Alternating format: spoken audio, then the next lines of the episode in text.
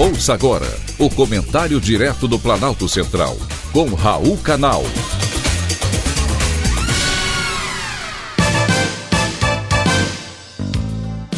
Queridos ouvintes e atentos escutantes, assunto de hoje: colesterol. Como anda o seu colesterol? Essa é uma preocupação que todo mundo tem e ninguém o quer como protagonista do seu corpo. Porém, não fique tão preocupado. O colesterol é a biomolécula marginalizada, mas sem a qual estaríamos mortos ou seríamos todos assexuados. A partir da molécula do colesterol são sintetizados os hormônios sexuais, ou seja, seu estimado estrogênio ou sua valorizada testosterona nada mais são que derivados desse lipídio esteroide. O colesterol é também precursor do cortisol, o hormônio relacionado ao aumento da glicemia e da aldosterona, hormônio que eleva a pressão sanguínea.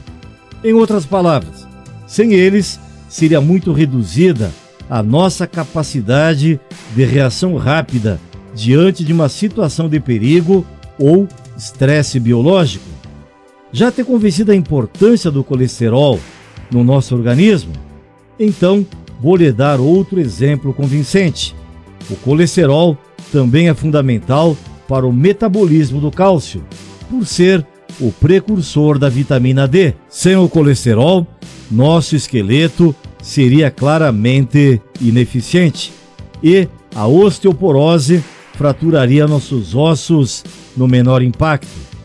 Ele é também o substrato bioquímico para a formação dos sais biliares, substâncias segregadas pela nossa vesícula biliar, que nos permitem processar as gorduras que ingerimos.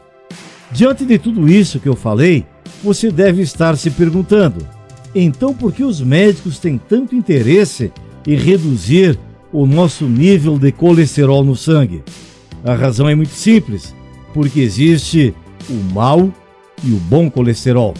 E eles são conhecidos com siglas diferentes. Anote aí: o bom é HDL e o mal é LDL. O bonzinho é usado para sintetizar os hormônios do organismo, já o mal causa risco de doenças coronarianas.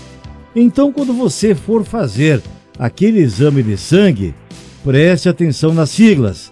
Elas vão determinar qual o grau de comprometimento do seu vaso sanguíneo. Se faltar oxigênio na ponta do dedo mindinho de um dos pés, por exemplo, provavelmente nem ficaremos sabendo. Mas se acontecer nas artérias coronarianas, as que irrigam o coração, é bem provável que aconteça um indesejado infarte do miocárdio. Foi um privilégio ter conversado com você.